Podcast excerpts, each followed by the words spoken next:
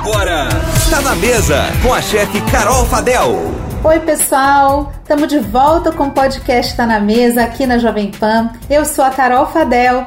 Hoje eu vim conversar com vocês de um tema aí que eu tenho abordado já nas minhas redes sociais, já tenho conversado com algumas empresas sobre isso, que é como anda a nossa alimentação um ano após o começo dessa pandemia né, em que o centro do nosso universo se tornou realmente o nosso lar, a nossa casa, que é uma das principais medidas de contenção do avanço do novo coronavírus aí, que a gente já está nessa batalha há um ano, né? Bom, é, para começar a falar sobre isso, eu vou dar uns dados para vocês aqui do IBGE, que em 2019 fez uma pesquisa de orçamento familiar, no qual percebeu-se aí em 2019 que a alimentação fora do domicílio ela estava em alta. As pessoas estavam comendo mais fora de casa ou comprando comida pronta, seja delivery, seja comida pronta de supermercado. As famílias brasileiras, inclusive, diminuíram o consumo de arroz com feijão nesse período e cada dia mais alimentando fora de casa. É, os alimentos que eram preparados com pratos preparados, sempre associados ao fast food, a comida rápida, que podia ser comida ali rapidamente voltar para o trabalho. Isso estava em alta. Bom, aí vem 2020, essa pesquisa foi feita, de, foi solta né, na mídia dia 4 de outubro de 2019. Já no finalzinho ali do ano, e a gente sabe que o novo coronavírus ele surgiu na China em dezembro de 2019 e nós fomos atingidos aqui no Brasil é, realmente em números catastróficos hoje, mas começamos aí é, em março do ano passado, né? E de lá para cá, segundo a Qualibest, que é uma empresa que faz pesquisas Nesse período, logo no início, 95% dos brasileiros eles estavam ficando em casa por medo de se contaminar. E dessas pessoas que estavam mantendo o isolamento social, 93% começou a cozinhar em casa. E a gente viu isso muito, né? Quem tem rede social acompanha esse boom que deu no começo da pandemia, de todo mundo começar a ir atrás de receitas, reproduzir receitas de chefe em casa, fazendo um monte de pão, né? A gente até brincava com a hashtag, com a hashtag pandemia, muita gente fazendo pão em casa. É, enfim, e os deliveries também passaram a ser uma alternativa aí para quem não usava antes, começou a usar porque muita gente não gosta também de cozinhar, né? E além de que as crianças também ficaram confinadas, sem aulas, então os pais e as e mães que precisavam conciliar home office com as crianças poderiam e começaram a utilizar esses serviços de delivery. Então o delivery ele saltou aí de 19% para 34% nesse primeiro momento. Outra coisa que aconteceu foi que os carrinhos de supermercado começaram a ficar mais cheios e as nossas idas ao mercado mais espaçadas, justamente por esse medo mesmo, né, de se contaminar. Então a frequência de compra caiu 6,5%, enquanto o número de itens dentro do carrinho foi para 22%. Ou seja, a gente começou a comprar mais comida. E isso, gente, leva a um outro problema que a gente tem observado agora um ano depois, que é o aumento do desperdício. Vou falar um pouquinho mais disso para frente. Bom, a pandemia, o distanciamento social, a insegurança em relação às finanças, preocupação em fortalecer a imunidade, isso também é importante falar. Muita gente começou a comer um pouco diferente para tentar aí fortalecer mesmo seu sistema imune e o elevado nível de estresse com essas novas rotinas de trabalho e estudos em casa mudou completamente o dia a dia da alimentação e a gente conseguiu reparar aí algumas necessidades para enfrentar esse período difícil. Alguns questionamentos que eu ando fazendo e que eu passo aqui para vocês também pensarem aí é, assim, antes da pandemia, você se alimentava na rua? Como que era essa alimentação antes da pandemia, né? Hoje, você se alimenta melhor ou pior estando na sua casa? Porque se a gente mesmo está cozinhando, não quer dizer, ou pedindo delivery em casa, não quer dizer que a qualidade da nossa alimentação melhorou, né? Depende muito do que a gente está colocando no prato. Como que tá andando esse consumo de delivery aí? O que, que você costuma pedir? Hambúrguer? Pizza? Ou você pede uma salada e um grelhado?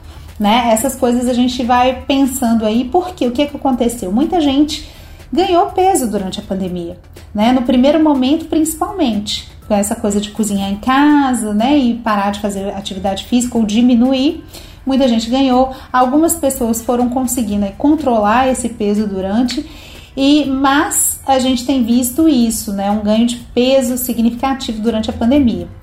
O desperdício de alimentos, como eu disse lá atrás, como a gente está comprando mais, é, a tendência do desperdício também é aumentar.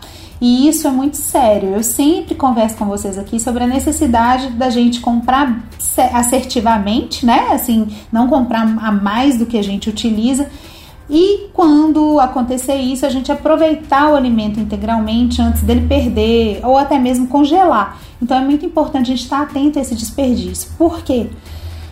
Durante agora é, a pandemia, a gente sempre teve problemas, um abismo social enorme no nosso país mas durante a pandemia a gente vê esse tipo de coisa se intensificar. Então tem muitas pessoas em situação de vulnerabilidade social, em situação de insegurança alimentar, ou seja, tem gente que não sabe se vai comer, quando vai comer, o que vai comer, e outras pessoas desperdiçando alimento.